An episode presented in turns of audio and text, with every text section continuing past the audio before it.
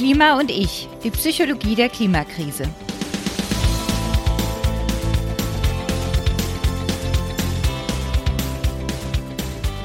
Hallo zur zweiten Folge von Klima und ich.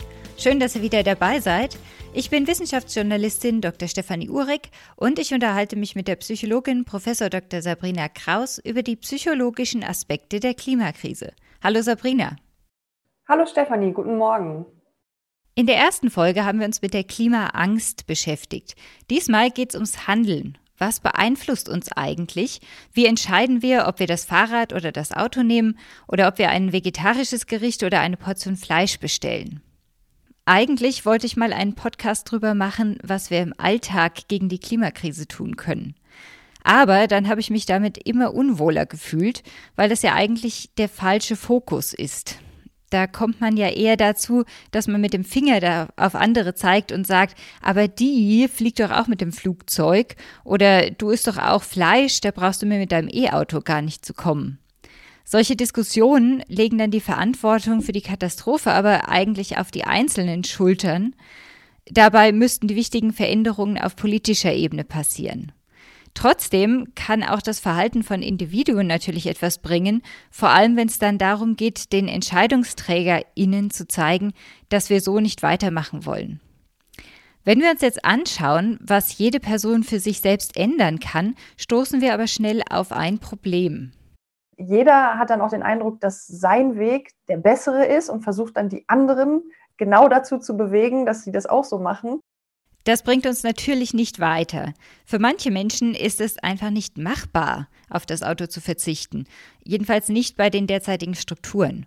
Andere können sich es auch nicht leisten, ihre Lebensmittel nur beim lokalen Bauern zu kaufen. Anstatt zu schauen, was andere tun, sollten wir also möglichst alle dabei ansetzen, was für uns in unserer Situation möglich ist. Zum klimabewussten Verhalten gibt es mittlerweile auch recht viele Studien. Sabrina, wann hat die Forschung eigentlich angefangen, sich für umweltbewusstes Verhalten zu interessieren? 1924 wurde das erste Mal das Wort Umweltpsychologie in die Literatur transportiert. Also ist echt schon eine Weile her. Und so in den 80ern gab es eine riesengroße Bewegung Umweltpsychologie. Wenn man sich da anguckt, da haben sich schon 1981 Forscher hingesetzt und gesagt, wie kriegen wir es eigentlich hin, dass Menschen sich umweltbewusst verhalten?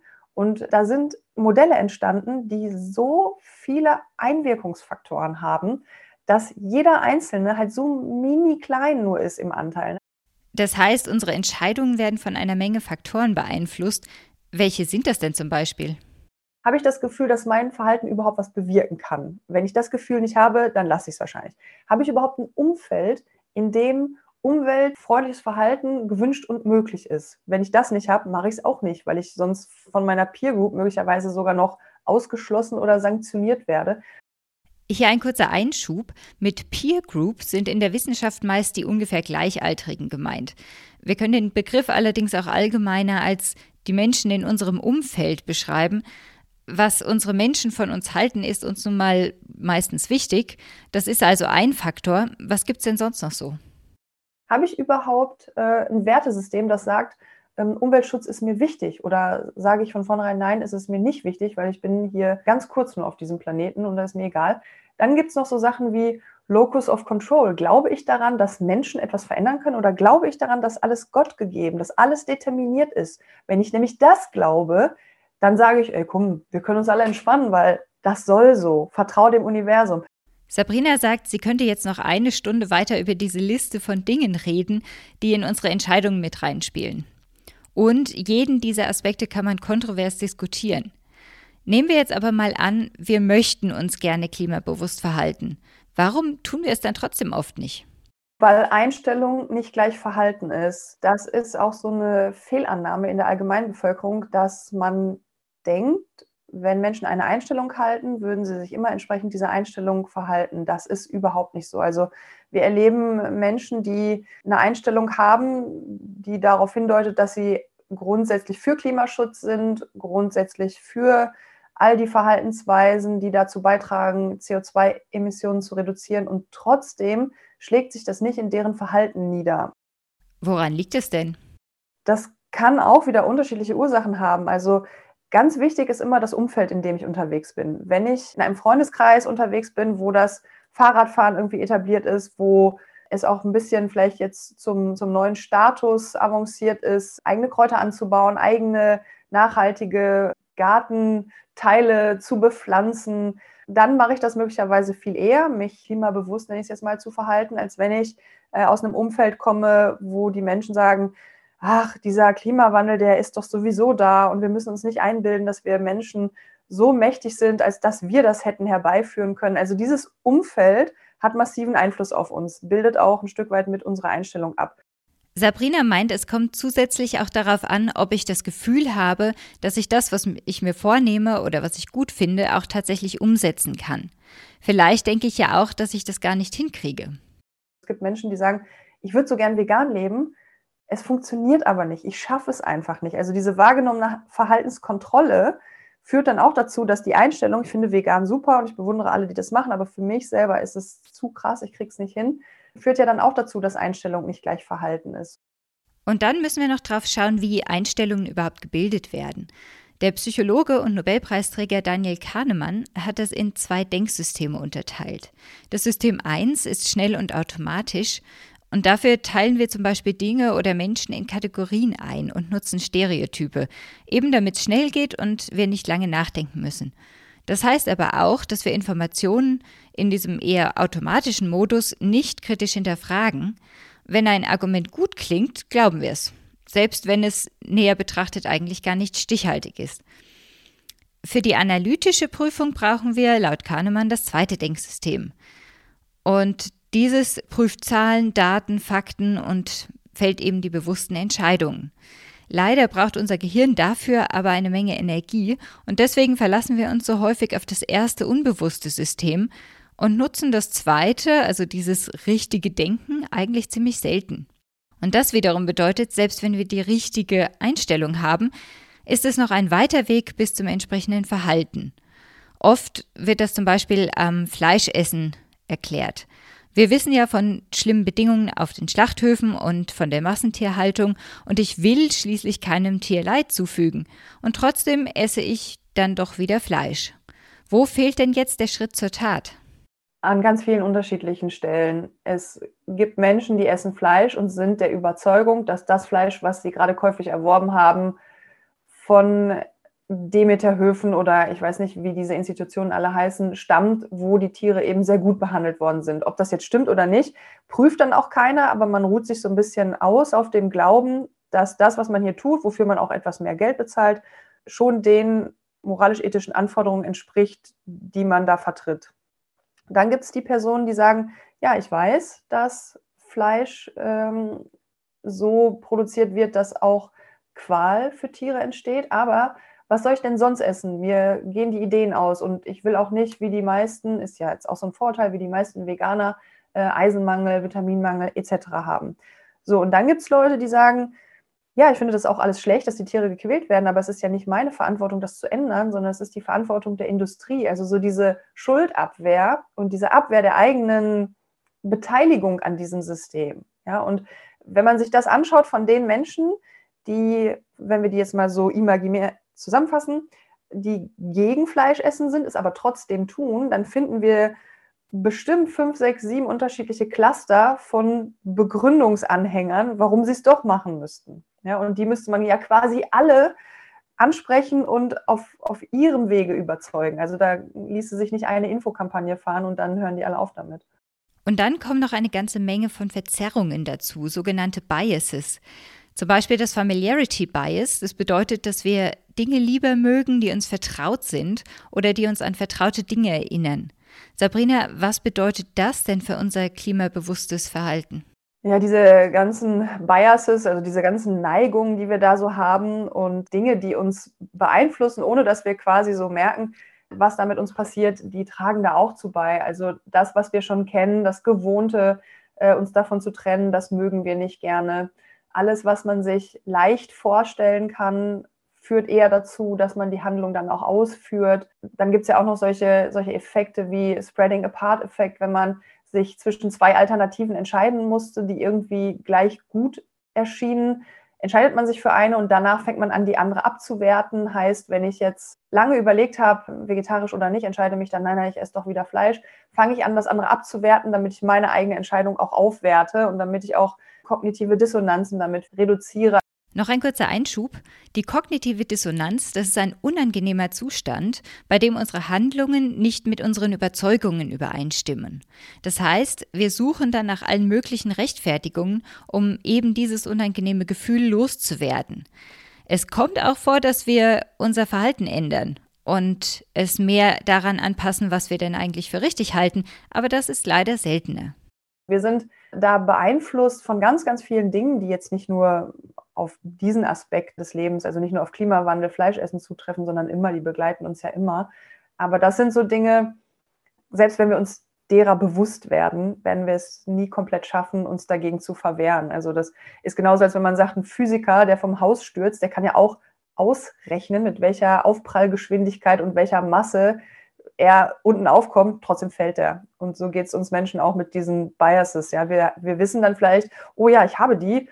Und dann bemerken wir sie vielleicht sogar, aber wir können uns nie gegen alle wehren. Wir sind super gut darin, innere Spannungszustände so zu glätten, dass wir uns wieder besser fühlen, was ja psychisch gesehen sehr gesund ist, aber dazu führt, dass wir manchmal Verhaltensweisen, die notwendig wären, eben auch nicht ausführen.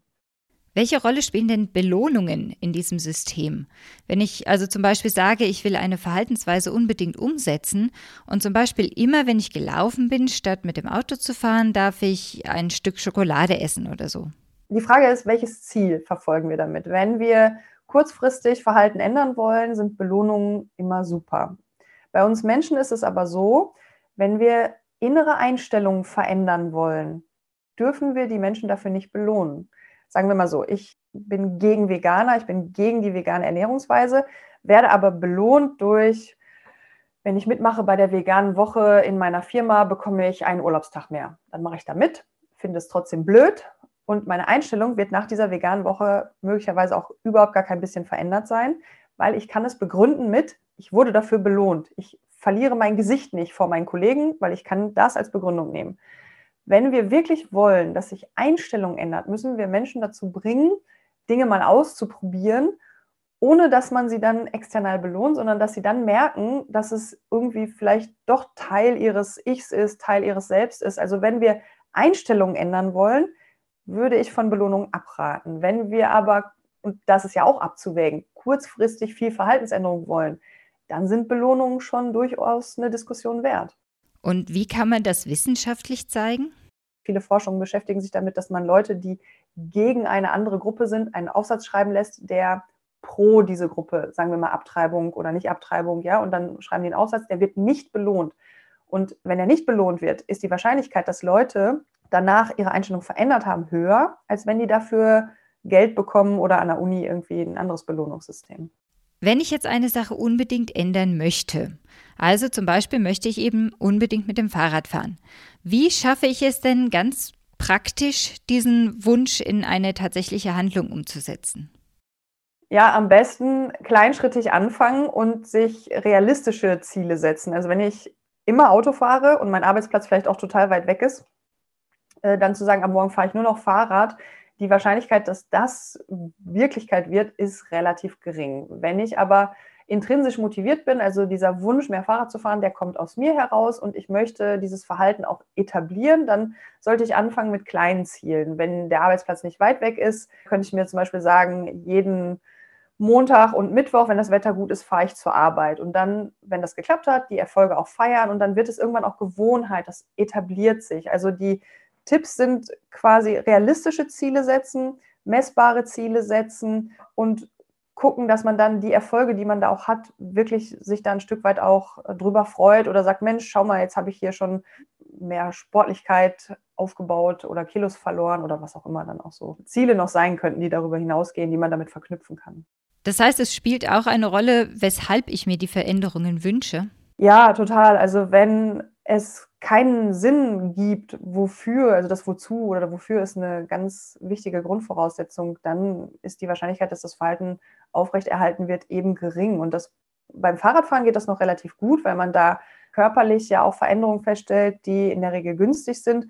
Bei anderen äh, klimazuträglichen Verhaltensweisen ist das eher schwierig, weil man danach keine positiven Auswirkungen sieht, kein Feedback sieht. Wenn ich vegan lebe seit sieben Jahren und trotzdem sehe ich jeden Tag in den Nachrichten, dass Tiere gequält werden, dann kann es auch Leute geben, die sagen, ey, ich mache es jetzt auch nicht mehr, weil es schmeckt einfach auch super und ich wollte es immer essen, aber ich dachte, wenn ich damit aufhöre, wird die Welt ein besserer Ort, aber ich sehe, die anderen machen es gar nicht.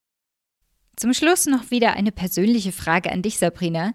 Wenn man bedenkt, dass du ja weißt, was es braucht, um tatsächlich etwas zu verändern, fallen dir Veränderungen trotzdem schwer oder hast du dann einfach diese Tipps und Tricks verinnerlicht? Nein, mir fällt es auch sehr schwer und ich würde sogar behaupten, dass ich mich manchmal hinter den psychologischen Mechanismen verstecke und sage, diese Mechanismen, die sind jetzt einfach gerade am Werk und da kann ich gar nicht so viel für. Und dennoch versuche ich es äh, jeden Tag aufs Neue, aber ich bin natürlich genauso wie jeder andere Mensch auch anfällig für Dinge, die einfach sind, die bequem sind und auch ich kann verdrängen. Dankeschön, liebe Sabrina. Und vielen Dank auch an euch fürs Zuhören. Uns hat es wieder Spaß gemacht. In der nächsten Folge sprechen wir dann darüber, wie unser Umfeld unsere Entscheidungen beeinflusst. Irgendwie ist es nämlich viel einfacher, uns zu manipulieren, als man meinen sollte und auch als wir uns das wahrscheinlich wünschen würden. Ihr findet den Podcast auch in einem Monat wieder auf iTunes, Spotify und verschiedenen anderen Apps, sowie auf der Website klima-und-ich.live, live mit V. Wir freuen uns, wenn ihr den Podcast bewertet, uns folgt, uns eure Kommentare und Anregungen dalasst. Mich erreicht ihr über die E-Mail-Adresse stephanie at klima-und-ich.live, Stephanie mit F und IE. Folgt uns auch gern auf Twitter und Facebook, jeweils at klima und ich zusammengeschrieben. Und noch eine kleine Sache zum Schluss. Nach der ersten Folge habe ich das Feedback bekommen, dass ich doch ruhig auch mal erzählen soll, wie ich es mit dem klimafreundlichen Verhalten mache. Also bei mir funktioniert vieles am besten in diesen kleinen Schritten, von denen Sabrina gesprochen hat. Früher habe ich zum Beispiel viel Fleisch und Wurst gegessen. Das hat irgendwie dazugehört. Dann habe ich angefangen, für mich selbst eher vegetarisch zu kochen und mittlerweile mache ich das fast ausschließlich. Irgendwann kam dann dazu, dass ich in Restaurants fast immer vegetarische Gerichte bestellt habe. Ausnahmen gibt es natürlich trotzdem. Und wenn mein Mann kocht oder grillt, das kann er beides sehr gut, gibt es gerne mal Fleisch. Da kommt bei mir dann dieses ähm, Gefühl der kognitiven Dissonanz auf, aber ich tröste mich dann damit, dass wir das Fleisch beim lokalen Metzger kaufen, wo die Tiere hier aus der Region kommen und wo es keine weiten Lieferwege gibt. So habe ich also genug Material, um mein Gewissen zu besänftigen.